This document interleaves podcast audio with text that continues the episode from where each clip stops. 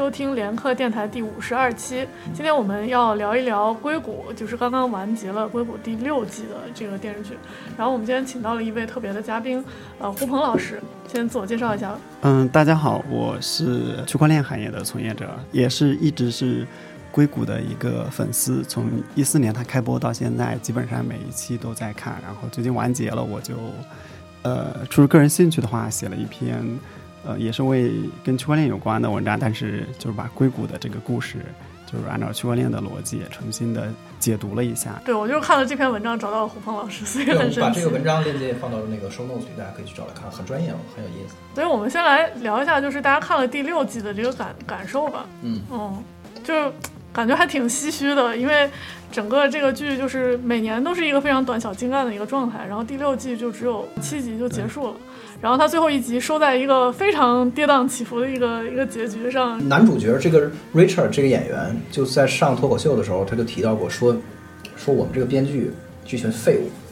就是这么老长时间只能写出这么点儿内容，就是因为每一季他那个他的集数都非常少，他他内容都少，因为本来他就是喜剧，一集就二十多分钟，然后到这个最后一季的时候也就只有个七集，所以就连自己的演员都在吐槽。但是我想说，这剧真的是很难写，我觉得。就是它不是一个传统的那种，就是纯粹用人物关系，就是人物和人物之间的这个 dynamic 来构建的这个冲突和矛盾，那样的话就可以很容易的就永远往下写。你看那个经典的像 Friends 和 Office 这样的剧，哪怕是 Weep 也是一样，就是它戏特别多，就特别容易往下写。对。但是这个剧特别怪，它不是一个那种传统的喜剧，这是我对这个这个这个剧就最最深的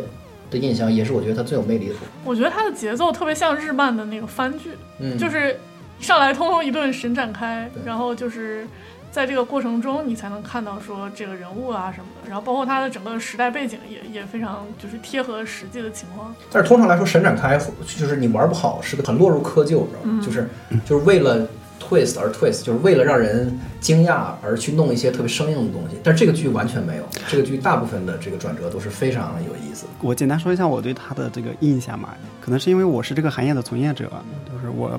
就是他刚开播的时候，其实我那会儿刚上大学，然后我学的就是计算机专业，然后就是一群硅谷码农的创业的故事，对我们来说就是天然的有亲切感。然后这个剧就像你们说的，就是它没有那么多人物关系，其实对我就对我们来说，就是其实大家不一定就是喜欢看到剧里面都最终就是哎谁跟谁又谈恋爱了。我觉得这部剧最后我很惊讶的就是看完了之后发现他们。的创业小组里面没有任意两个人之间有狗血的恋情关系，甚至当时就最后也没有在一起。对，但是一度大家会觉得就是 Monica 会跟 Jeffrey 的可能会产生一点火花，但是最终我觉得编剧还是按耐住自己这种冲动了，就是他最终就是我不知道他们是不是就是编剧有一颗这种极客的心，他花了很多心思都是在做这个一些梗的这个。描述上，他会，他其实你想从一四年他们刚开始做的时候，他们做的产品，他们这家公司创业六年，我们如果真的就是当做是一家真实存在的公司的话，创业六年，它的融资的历史，他们的投资人的关系，然后到他们产品转型，我们待会儿可以聊一下他们产品是转有几次转型的，对，就是我可能就是哎，然后里面的梗，他们的各种。不管是程序员的梗也好，还是就是互联网行业的梗也好，对。而而且而且你你不是说你是做这个区块链相关的工作吗？对，对吧？但是这个剧就就我想说，就是一四年刚开始的时候，它和区块链没有任何关系，它连什么区块链带人工智能就全部都烧上了？而且非常有意思，而且它不是一种生在那儿凑，就是说啊，今年这个行业的热点是怎么样？它热点是有，但是它不是一种为蹭而蹭的状态。在公司逼入绝境的情况下，然后由技术创新和这个和这个商业层面的冲突，最后。逼到他们就是必须要往前走，然后就会摇身一变成另外一个形形态。可能到比如说第四季的他和第一季的那个 Piper 已经完全不是一个公司了。对，包括第六季的这个主要的冲突，它不是来自那个 Guilford 做的那个 AI，就是 s o n d m a n t a 那其实这个在之前几季就已经有铺垫了嘛。嗯。但是你却没有料到说最后他能收在这样一个事情上，就是说因为 AI 的就是过度的自我学习，然后就对的就给砸了的这个这个事情。就最开始它是一个，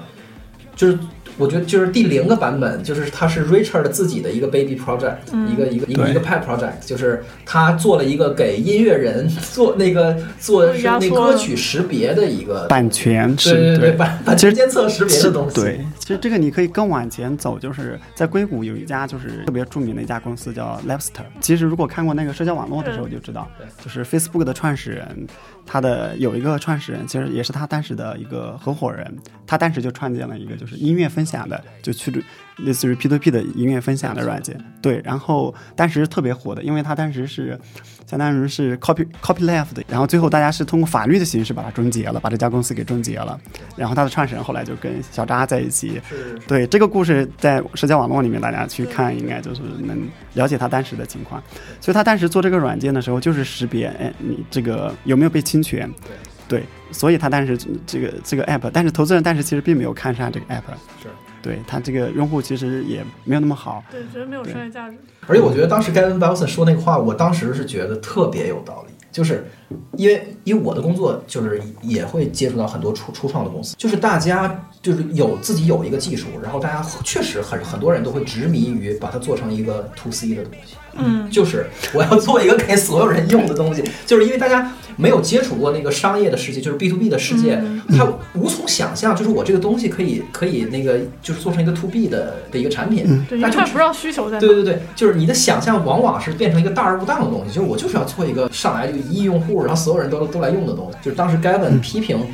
这个，就是这种情况是很常见的，他们不懂，咱们把这个公司给收购下来，把它给改造成一个 to B 的。这应该是对这个行业有很深理解的人才能说出这种观点，说明他的对，就是我们。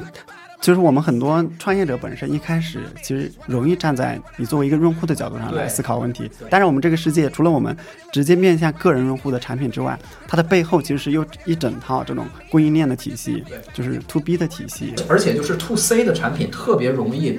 就是陷入一种非常幼稚的想象，就是因为你看到 to C 的东西，你站在那个消费者的角度，嗯。你看不见这个中间所有困难的环节，就是因为你你这个东西想要服务到所有人，你需要跟各方产生一个结合和协同和这个和一个。链条这个东西是很难搭建起来的，然后你就是很容易就陷入很幼稚的想象，就是这就是我做出来的，然后所有人都来用不不就行？我搭一平台，所有人都给我来打工，就是一个特别特别特别扯的一个，但是在就是创业泡沫的阶段，你会你会在每一个创业者的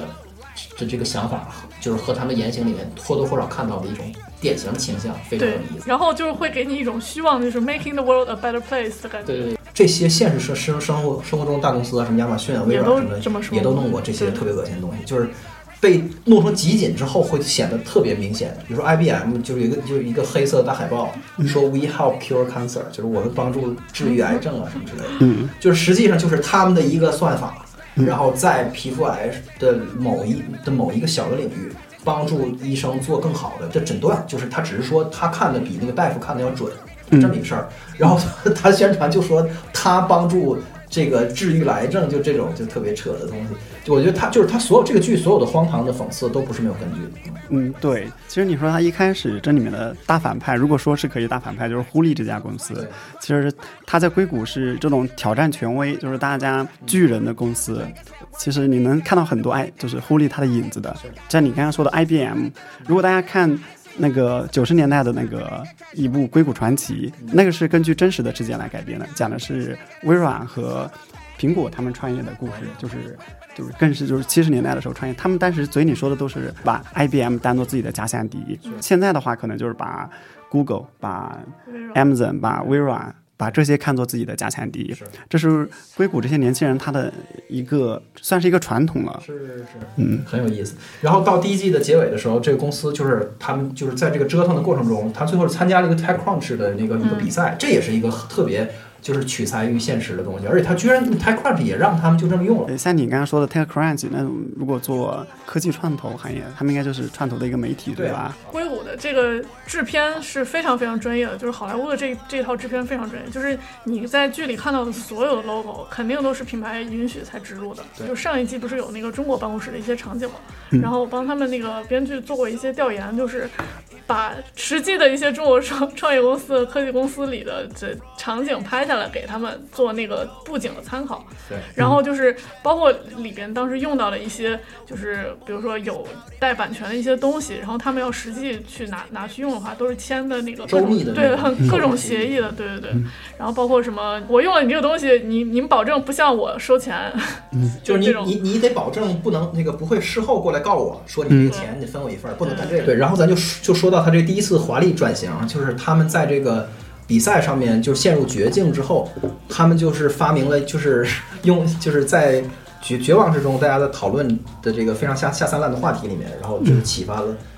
Richard，然后发明了一个叫做 Middle Out 的算法。对，这个太经典了。就是这个东西是整个第一季的这个出发点，就是有一个黑科技，就有一个绝对黑的黑科技，就这个东西让我特别神往。我不知道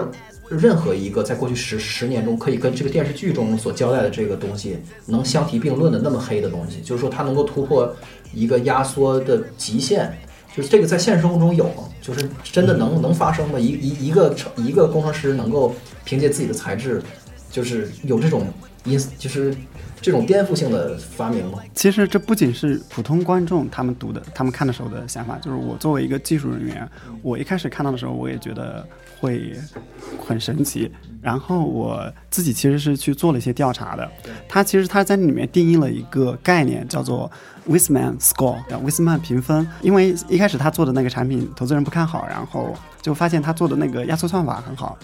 他后面最后大反就是第一季的高潮，就是他自己在那个算法上自己做了一个突破，超出了这个威斯曼评分的这个极限。这个评分它是专门找的斯坦福大学的一个教授，叫威斯曼教授，他去他自己去定义的一个。然后这个公式其实你拿来其实蛮简单的，它其实就是说我们一般来说压缩一个文件，嗯，其实可能可以从两个角度来看。第一个就是我这个文件能够压缩多少？我原来是一个十 G 的文件，我压缩完之后可能两 G、三 G。对。第二个就是我这个程序它运行要花多长时间？其实这是，呃，它其实就把这两个指标放在一起了，就是我一个软一个软件它压缩的越小，压缩比越大，然后压缩的时间越小，那我这个威斯曼评分就越高。对，至于它这里面这个二点八九这个或者二点九这个极限，其实是，呃，我没有找到依据的，就是他们其实这是一个他们杜撰出来的这。个东西肯定是一个艺术上的简化，因为啥呢？因为它它压缩这个比例，它不可能是一个 universal 的东西。嗯，就是我压视频，我压就是我压文件，我压不同数据特征的东西，它的那个肯定有各有所长的这个压压缩算法，它不可能是一个单一的一个数，就几点几，就这么一个东西，就是我能够在所有的的的那个的事儿上都碾压所有的算法。这这当然这个，但是如果它不简化，这剧就就没有那个戏剧的那个高潮的感觉了。就是你自己的经验，就是不同的东西压缩会有不同的结果。对，但是实际上来说，有些东西你压缩完之后就没有办法再压缩了。就是以前在，呃上个世纪的时候，就是科技泡沫的时候，有些公司宣称自己的算法对任何文件都能够压缩到原来的六分之一，就是他们然后用这种方式宣传，然后融资，其实是一个 scam，是一个骗局。因为从理论上来说，一个文件能压缩到多少，它是取决于它原文件的这个分布的。就压缩一个简单的道理，根据原文件里面数据的统计学的规律，对，比如说你一行数据里面有十个一，就是一一一，其实我可以直接就用十一这种方式，通过某种编码，然后它就变得更短了。对，呃，然后如果一个文件它本身已经压缩完之后，它就是处于纯粹随机的状态对，完全随机的文件是无法再压缩的。第二点呢，就是威斯曼评分这个概念，它本身真的就是为这部剧杜撰出来的。但是后来呢，学术界包括工业界真的用这个威斯曼评分去评价现有的压缩算法，然后已经有你如果去搜这个威斯曼 score 的时候，你会发现有一家公司叫 Dropbox，哦就是专门做存储的。你们发现所有的存储软件公司，他们都得去做压缩。哦然后他们自己在做自己的图片压缩的时候，他就把自己的图片压缩的那个算法命名为 Mid Out。包括有新闻说，在美国多个地方发现有那个蓝色的病毒嘛，就是哦特意掺颜料的冰毒。就跟那个就是《绝命毒师》里面对对对对，就是因为这个电视剧引发了人们对于蓝色冰毒的一种 一种一种偏好，对一种 preference。然后这个 Middle Out 也是真的有有一篇论文，就是讲这个，他们就是剧组做完这个事情以后，好像也是斯坦福的，就是这个教授对，反正是他们的这个科学顾问吧，就真的写了一篇论文出来。对，变成一种非常有非常有趣的现实和这个创作中中间的一个互动，是吧？就是美剧他们有很多顾问，的确就是真的就是直接找行业里面的这个专家去做的。是的，是的。它不不利于对现对现实进行扭曲和改造，但是它仍它一定是建立在最深的那个就是现实的基础上的，而在现实中汲取灵感来来来来做，而不是在屋里直接去进行一个简单的想象。对，这就是就是为什么硅谷比很多其他的那个就是科技公司为背景的这个剧要好看的原因，就是它扎的足够深，对，很有力度对。对对对对对。不管是技术从业者还是技术爱好者来说，它其实是有长远的影响的。有多少人是因为看了《黑客帝国》，然后对这种所谓的呃虚拟现实或者之类，或者就是老就是老后插管或者类似的这些东西产生很多的启发，因为它的逻辑从某种程度上来说是有一定的自洽。它中中间这公司那个就是受到 Gavin Belson 的影响，然后它一度变成了一个 to B 的公司，然后就就有一段时间做成了那个黑盒子插在那个机房里，在 IDC 的那个那个数数数据中心里面。嗯，我觉得那个是这公司最悲催，就是最就最黑暗的一段时间。对，然后就这公司就被一群这个商学院的精英 所控制特别有意思。对对对 Jack Barker，对。然后下一个这个技技术的大的变化是发生在什么时候？从做压缩算法对到做卖存储服务，对对对就是真的就开始做软硬件结合了之后，变华为了。对嗯，但是后来他其实中间他们是转型试错过很多次。他一度的时候，他们的员工开发了一个视频软件，嗯，就是 Video Chat 对对对对。最后这个项目失败的原因，第一方面是因为他们触犯了法律上的一些限制，因为面向那个在他免责声明里面，或者说就是用户对，然后就是有呃低于对未成年人。呃所以这其实就是创业过程中有很多的这种坑。你就是从第四季的时候，除了 Dinesh 自己创业去做了那个东西之后，就是转型做了那个之后，其实 Richard 自己就在想，他真正想要做什么。对。然后应该就是从第四季的时候，他开始真正产生，应该是在 Russ Hausman 的这个所谓就是一次瞎聊的过程中，他很多这种想法就是，呃，就是被提逼出来了。呃，我想要有一个就是新的互联网，然后他就是 他提出那个概念，其实是一个很老的概念，就是说我们现在每个人的手机，它的计算力已经超过了当年阿波罗登月时候的机器的那个算力了。然后这么多个机器，然后用它过剩的算力，我们用来组合成一个新的网络，然后这个网络是点到点的，不受中心化的机构去控制的。对呃，其实这个形态就是我们现在说的区块链的这个形态，就包括是比特币它的网络也是这样的。对，这又是一个特别特别精彩的抽象，就是它的基础是真的，就是因因为这个世界上有足够多的计算设备，而且他们都联网，嗯，然后它本身都是每一个设备都是非常冗余的，就是我们的手机的计算的能力就就是每天都在在这儿搁着，对，它没有被利用，所以呢，它基于这个，它就变，它就虚构了这么一个，就是对于整个互联网的颠覆。对，所以我就觉得这就是这个剧有有有几个这种 idea，真的是我觉得特别特别有水平。你要做一个新的网络，你就会有各种应用层面，包括呃呃，要跟投资人去去讲，就我这个东西怎么用，然后去获取用户，对，然后获获取到用户以后，再就是再怎么去就给用户带来价值，然后整个的这个链条就是一个全新的挑战，它不像你去做一个现现有的，比如说平台也好，就是这种产品服务也好，就是他他要求的那个。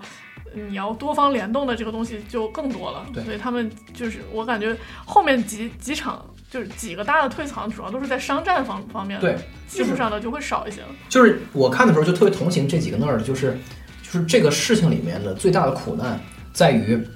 他们是爱并且擅长的那个技纯技术的部分，是这个事情里面非常小的一部分。我们最为他们高兴的那那那几个最幸福的时刻，就是纯粹的技术创新的时刻。对，但是那个就是一瞬间，就是你那个东西取得突破以后，马上你就你就会陷入现实的泥沼，就是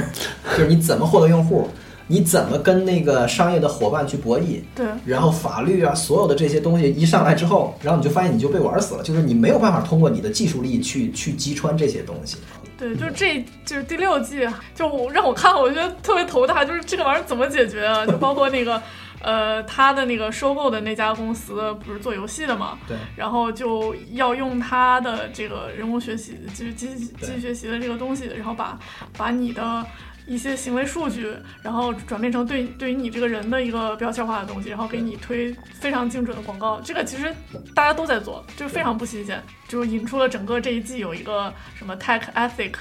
Tech ethics 对 ethics，哎我的这个这个这个讨论，然后这个过程中就把这几个把最近这三四年的所有的技术热点全部都概括了，就是人工智能和这个物联网，到最后是一个呃一个伦理上的决定，就是他认为这个东西有有其巨大的道德风险，所以他决定把自己的公司停停下来。最后一季他，呃，相对于之前来说，这家公司其实已经取得了很大的成功了。他从开开始的时候，就是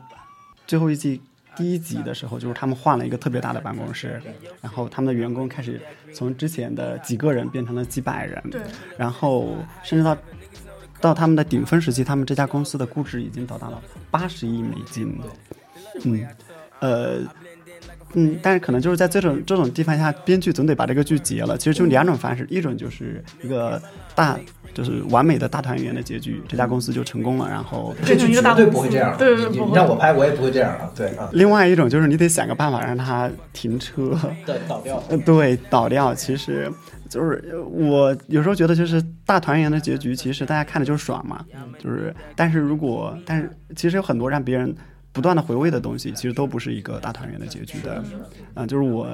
在我文章里面写的，也就是有悲剧的东西，就是喜真正的喜剧，它都是有悲剧内核的。就像我们说周星驰一样的，就是看他的喜剧能看哭。我可以简单讲一下最后这一季他是怎么来做达到这个。就是这个危机是怎么达成的？对对对，这个产品他们最终要去推广开来，他们跟美国的最大的那个电信运营商 AT&T，就是跟中国的三大运营商一样的，一相当于跟中国电信或者移动移动这样一样的，然后就是相当于把他们的网络部署到这些设备里面去，就可以相当于有上亿台的设备会搭载他们的网络，然后他们的商业价值就立马就上去了，估值达到了八十亿美金。但实际上呢，他们的网络在真正部署之前是要经受这个考验，他们在。一次测试的过程中，发现网络当时是没办法做扩展的。这其实是区块链里面的一个，就是普通人能够理解到的，就是双十一的时候，就是会就像阿里巴巴这样公司这么大的公司，它的服务器都扛不住这么大的容量，对，就是它的就是这样涉及到的就是一个扩容的问题。一般扩容的问题，你就可以用更多的服务器来做这件事。这个技术在中心化的服务那个呃技术方案里面是可以提供扩展的。对，但是你在去中心化的过程中，其实这个扩展性，现实世界中都还没有解决。就是这个安全性和这个效率有一个内在的矛盾。对，一个所谓的不可能三角，就是它的安全、去中心，对，然后那个高性能，这三个就是很难以兼得。现实世界中就牺牲了去中心，达到了高性能。在现在的区块链的大部分解决方案里，就不不仅是比特币，还有以太坊，还有各种新的方案里面，都还没有解决这个问题。所以这部剧在这里面其实是做了一个大的，开了一个大的脑洞。嗯，它是就设定是通过。之前埋下的伏笔就是 Sam Altman，就是就是 Altman 之子，他这个 AI 去，他给 AI 设定了一个目标，就是优化这个网络的吞吐，就是我们说的这个网络能够处理多少笔交易，然后让 AI 来自动的学习来解决这个问题。嗯，然后其实这个东西不仅是普通人看了会一脸懵逼，其实我们这种专业的人来说，AI 现在。这两年 AI 的进展是非常大的，我们的人脸识别、自然语言处理都取得了巨大的进步。其实我们这几年 AI 的成功取决于的技术就是神经网络学习，但这玩意儿其实是一个黑盒的东西。包括我从事这个行业的朋友，你跟他说具体里面是原理是什么，他们只知道炼丹一样的炼出来一个结果，但是你怎么解释那些参数？我一直觉得就是，但是我也不懂啊，就是给我的感觉是，这个东西都往往是面对一个特别明确的，就是可界定的目标，就是它是一个特别确确切的任务，就是你要干这个事儿，然后我们把这个事情的那个最优化的方式用用这个东西给训练出来。对但是但是在电视剧里所描述的是一个非常就是宏观的和模糊的一个事儿，就是怎么解决效率问题。那具体怎么来解决呢？它它也不需要去描述，电视剧它就说人工智能就把整个这个问题给解决了。其实你刚刚提出的就是一个很好的问题，就是 AI 这几年巨大的进展，体现在就是处理特定问题不管是文字的处理还是图片的处理。然后这几年大家在讨论的就是超级 AI 它的出现。超级 AI 它就是说，它不仅是在单独的问题上能够有好的方案，它在一些通用的解决方案上，它也是超出了人的表现。最后这个 Sound of Anton 怎么把把公司搞垮的这个事情，其实我觉得他阐释的不是非常清楚。之前是看看过有个叫呃区别针制造机的一个理论，然后我是通过那个才对说啊，人工智能它有可能有什么样的后果，有一个比较就是呃感性的认知。然后这个里面它主要是通过就停电。就是比如说第一次 Guilfoyle 用这个人工智能做了一个跟 Dinesh 的聊天机器人，Dinesh 自己给自己做了一个，然后俩机器人开始聊，把把那个网络给聊崩了，对聊停电了对。然后第二次是在那个呃 Rosfast 的时候，是把把那个电力给就是聊没了。这个是我觉得观众能够直观感受到说啊，人工智能它的什么大量的运算会占用这个占用资源，所导致什么停电这个事情。那胡峰老师有没有就是说？对于这个事情一个更稍微详细一点的阐释。其实它这里面选的这几个场景，在现实的工业界和学术界，其实都是有过一些对应的这些例子的。像你说的这个聊天软件，就是 AI 来做聊天软件这个事情，我们每天都在接触。你手你手机里面的 Siri，一个很经典的例子就是 Facebook 他们研发了一个聊天机器人，然后让它去学习跟别人交流，但是最后发现这个聊天机器人开始用一种就是人类定义的语定义之外的这种语言开始在一起交流了。就是他说了一些看似毫无意义的话，这些意义话对人类是无意义的，然后研究人员就觉得很困惑，这是我们规则之外的，然后就很担心这是不是这个 AI 他们自己已经开始用他们进化出来的东西开始来做交流，然后就是后来就把这个 AI 网络给关掉了。哦，真事儿。对对对，还有另外一个就是可能是不记应该是微软嘛，他们做的一个 AI，然后跟到网络上跟大家聊天，会发现很快这个 AI 呢一开始是很正能量的一个 AI，然后就因为接触了大量的数据，一些负面的数据，最后这个 AI 会满嘴就是 F 之类的 这样的一个 AI，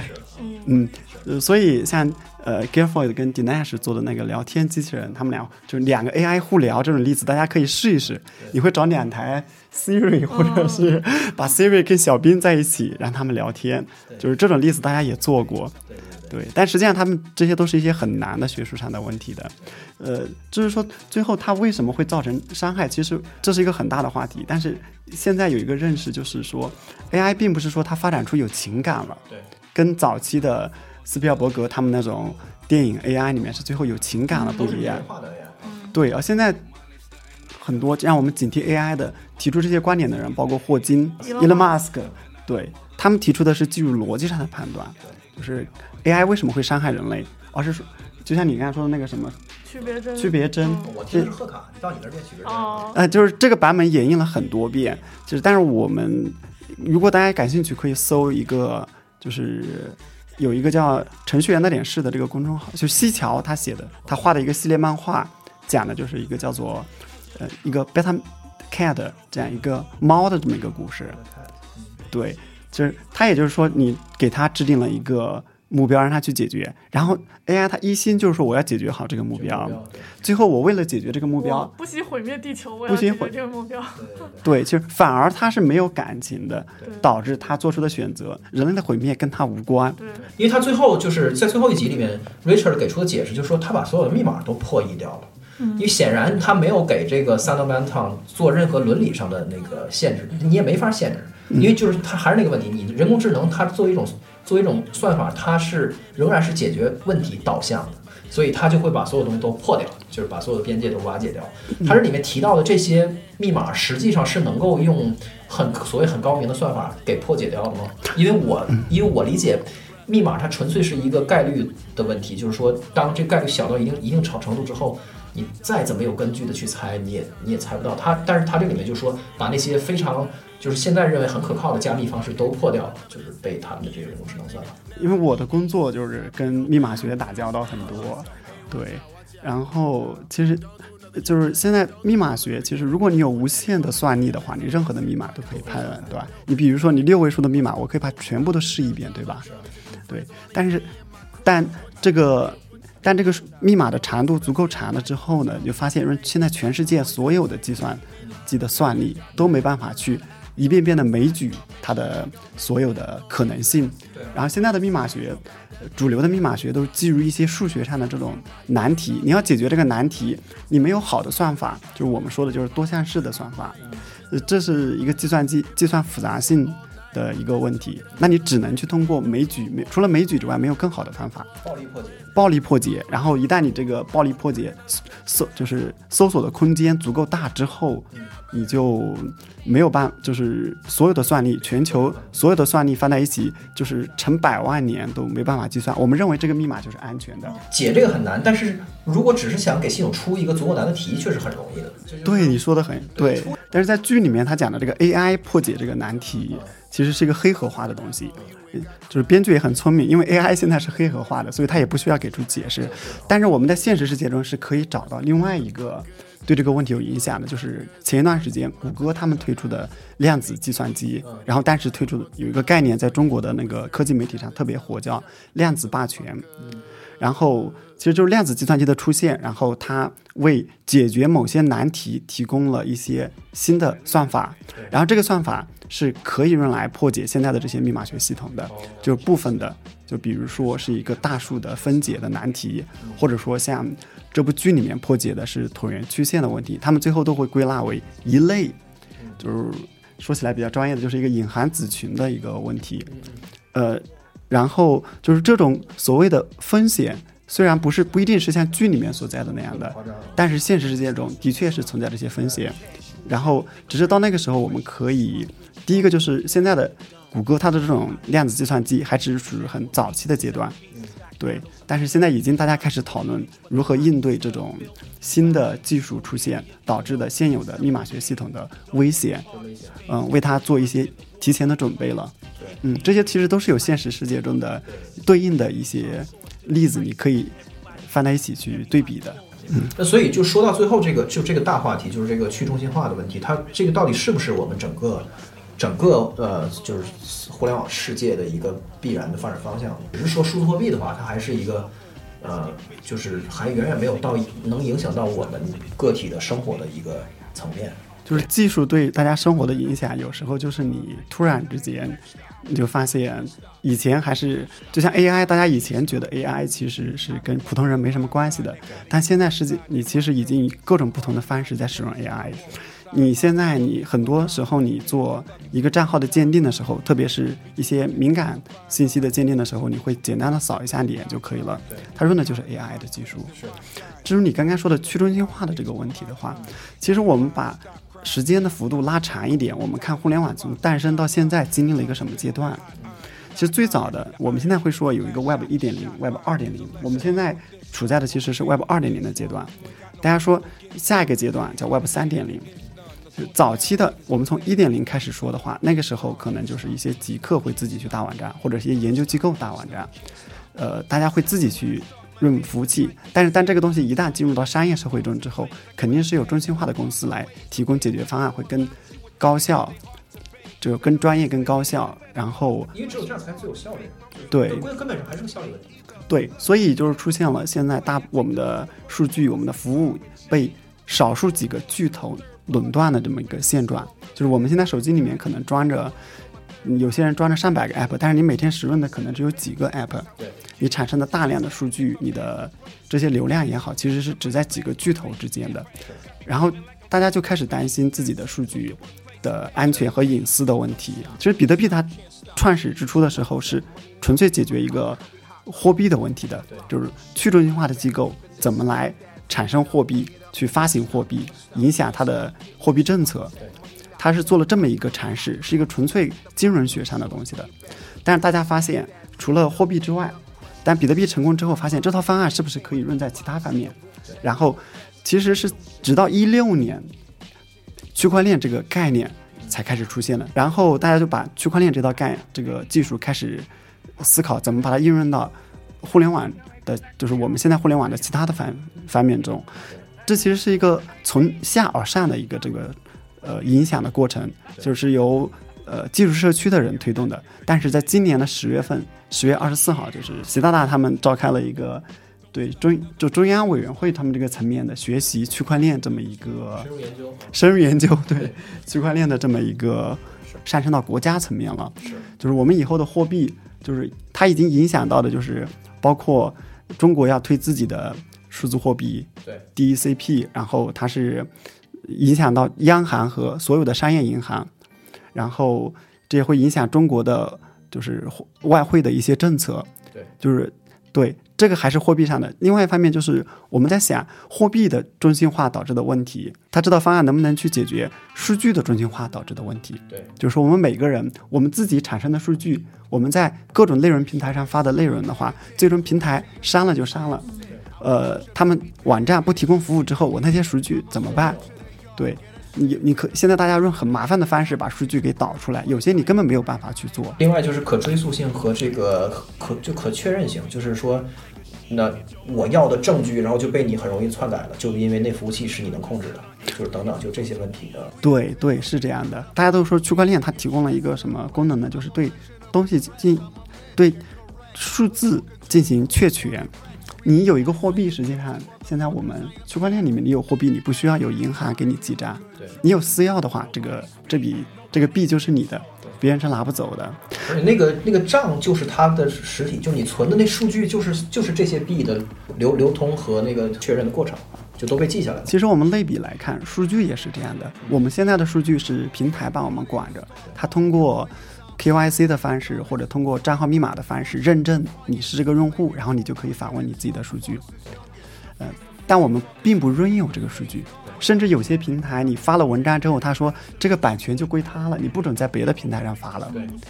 啊，就是这是 Web 二点零时代慢慢的衍生出来的一些大家觉得开始出现不好的东西了。嗯，用户要拿回自己权利的这么一个过程。对你的数据的权益是归你自己的，它的所有呃数据的所有权归你，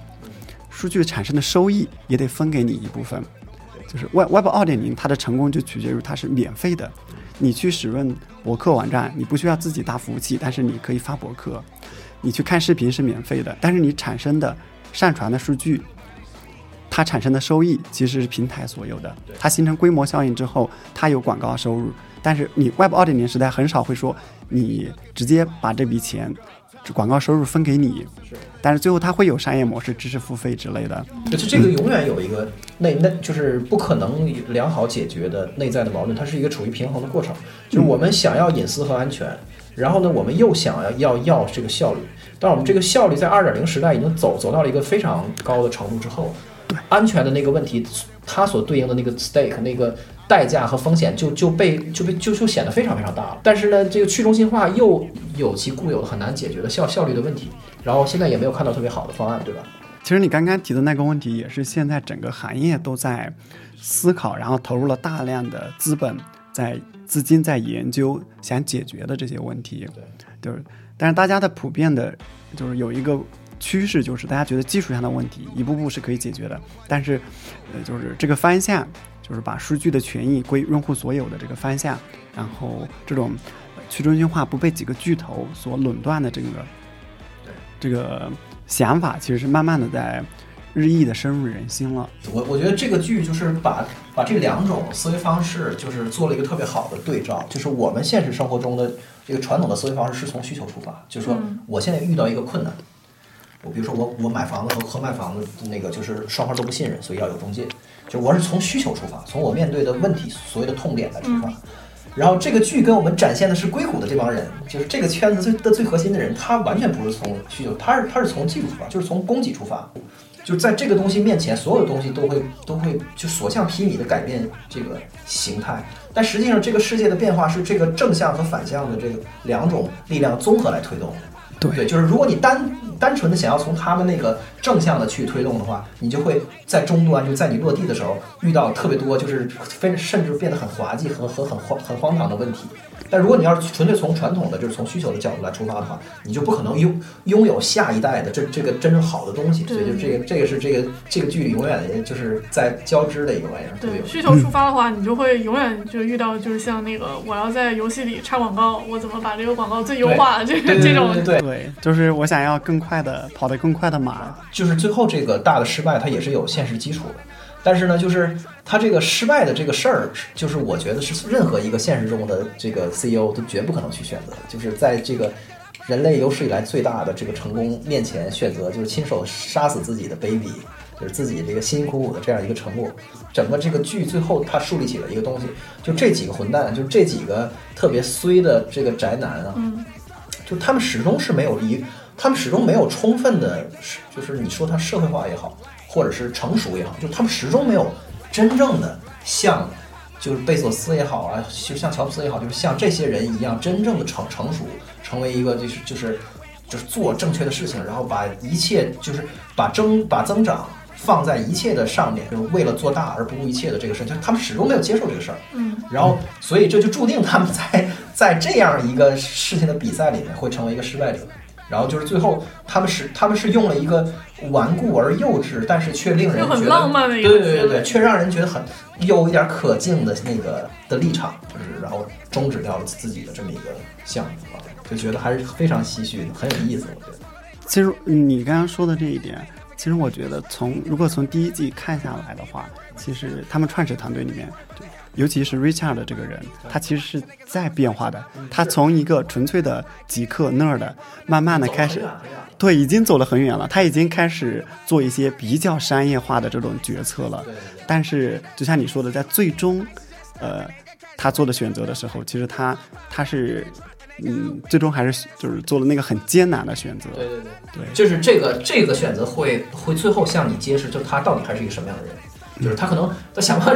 想方设法是让自己变成 Gavin Wilson，但是他最终还是变不成，因为他根儿上他他他没法成为他，他不是他不相信这个东西。另外一个有意思的就是 Richard 跟 Gavin 这两个人就是一对相爱相杀的 CP，但是最终的大结局的时候，他去了那个他，对，因为他 Gavin 创办的学校，对，因为他把这家公司给做黄了嘛，对对然后他就成了硅谷里面人人避之而不及的这么一个人。嗯，对，也找不到工作了，最后居然居然是去 Gavin Wilson 他创办的那个 Tech Tech 一个的的一个一个道，对对这样的一个机构去工作。是是是，就是都讽刺极了，整个这个他真是把讽刺给给做到极限了。我太喜欢这个这个剧了，有这种幽默感和这种特就是非常好的拿捏和把握的角度，去把这个其实是我觉得硅谷是当当当今这个世界最大的题材，嗯，就是文艺创作里最大的题材，但是它太难了。就是它太难做，它比它比政治要难做，比所有的传统的，比如说这种职业剧啊、电影啊，比如说医生啊、律师都要难做，难太多。对对对对，因为它这本身这个技术的变革对于世界的改改造是一个非常根本性的东西。嗯，然后在这个过过程中的这个人又有他本身很顽固的人性在里面，所以这个里面的这个张力非常大，而且很难以就很难以把握，它很难建立起一个就是像我刚才说，就是就是像《老友记》啊，或者是像这些经典的喜剧一样，就是这几个人的性格就这样，所以他们之间永远会有冲突。永远会有戏可以演，嗯，但这个剧就完全不是。这个剧我就是我每每我每次在看下一集的时候，我都无从想象这个会是什么样。就是从第一季到最后一季，我就一直不能想象这个下一集是什么样。就是它始终没有呈呈现一个可以这么编下去的规律。它要有这规律，它也不至于那个每每季这么少的集数，真的是太难了。而且它还是在每一季都是能够紧紧的跟上这个世界现在最大的热点，就是从互联网啊到到那个机器学习啊，整整个这个一样都不落的整个这过程跟下来，而且却没有给人一种非常生搬硬套的感觉。我觉得这就是天才。嗯，我觉得它其实呃蕴含了一种内在的矛盾，就是像你刚刚说的，就是《老友记》这种，其实它探讨的是人的关系。我从事这个技术行业有一个感受，就是技术的变革是日新月异，嗯就是，但是人的关系可能两千年来，你读几千年前的文学作品，你觉得想法跟我们现在差别其实不大。对，这是个永恒的。对，但是其实人他因为人的在进化的角度上来说，我们的进化其实是很缓慢的，但是现在的工业工业革命之后，整个世界的变化是非常大啊，就是。你会发现这部剧里面其实没有没有哪一个人真的说我全局我都能够 hold 得住，没有哪个每个人都是，呃，处于在各种不确定性，就是各种呃试错和失败中去一步步的往前推进。它代表的也就是说，就是技术整就是顶尖技术的发展，有时候它。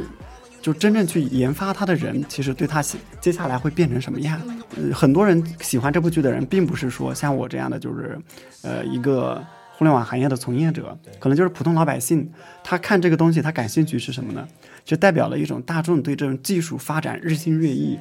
其实内心是有不适应感的。是啊，对他其实想看这个技术是怎么一步步的发展成这样的。而且看了这个以后，他会让人觉得很舒服，你知道为啥吗？就是。就是因为本来我不是不懂嘛，但是我看了这个剧之后，给我一种感觉就是啊，这帮人也也就是一群混蛋，就跟我一样，就这帮人他也有非常可可笑的、非常蠢的一面，嗯，他内部也有很荒唐的一面，然后另外就是就比尔盖茨不是也说过嘛，就比尔盖茨本人也特别喜欢这个剧，在最后一集他不是还来客串了，他还自己在自己博客上写过一篇评论，就这个剧评，他就讲就说这个剧他觉得非常好。但是唯一他就他觉得这个这个剧稍微有点不妥的，就是这个剧把 Gavin Belson 搞搞成一个就是一个纯粹的那个就是一个大傻叉，但实际上他说就是蠢这个事情在大公司和小公司基本上是平均分布的，而不是说不是说大公司的人都是特别异化、特别蠢啊、特别坏，然后小公司就都是很善良，都就是实际上在在在长期来看，小公司的发展。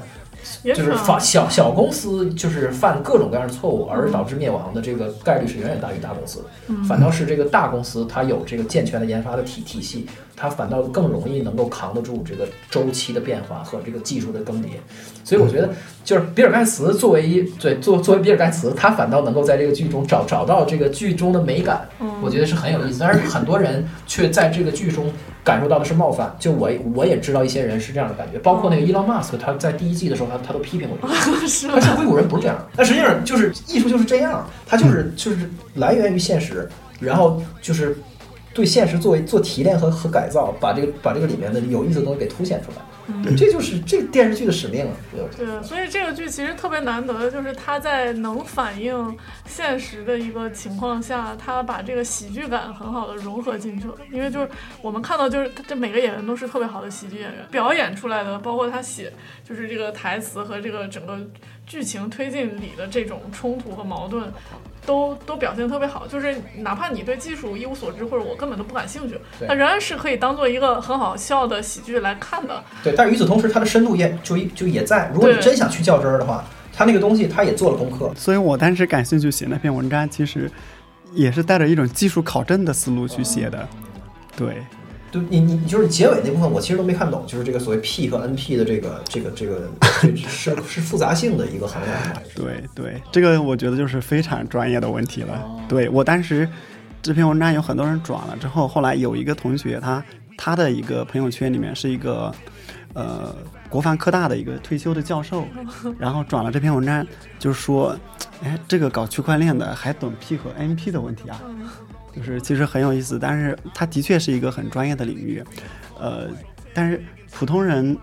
就是科技发展到现在，我们现在看到手上的任何一个技术的产品都是黑盒，是大家都说现在就是制造一个铅笔，它所要的这种技术，一个单个人已经无法的去实现了，它上面的涂层油漆，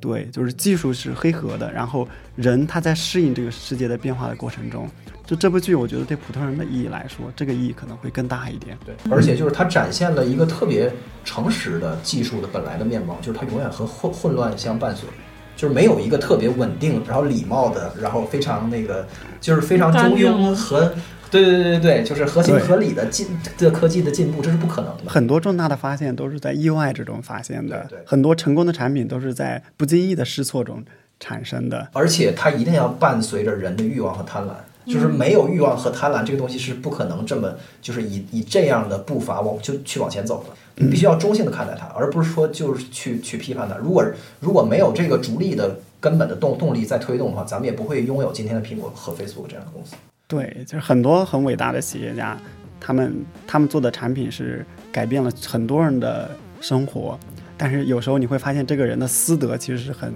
对一般的，就像。对，有很多值得就可以批判的地方，但是有一句话我特别赞同，就是商业其实是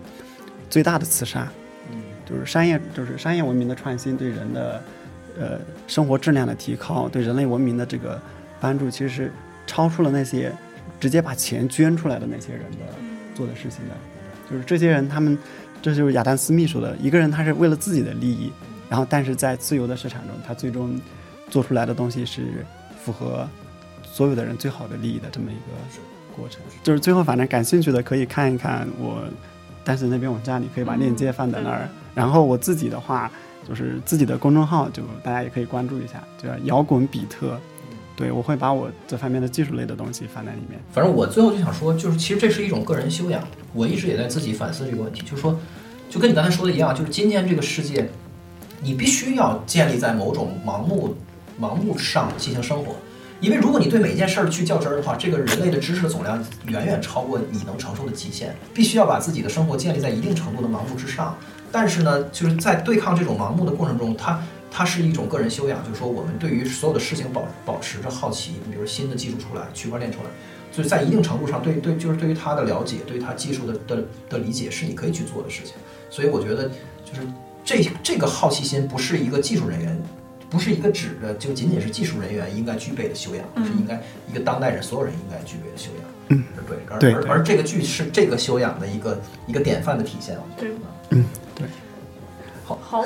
那么感谢今天感谢胡鹏老师大老远冒着寒冬，然后然后跟我们一起来录节目，然后之后的话有类似的也欢迎随时来和我们聊，然后。然后也非常感谢大家收听这这期播客，然后有什么反馈都可以在连客，就是新闻联播连客人的课的微信公众号或者呃这个电台的，就是留留言给我们。嗯，好，好，今天这一期就到这里，我是小白面。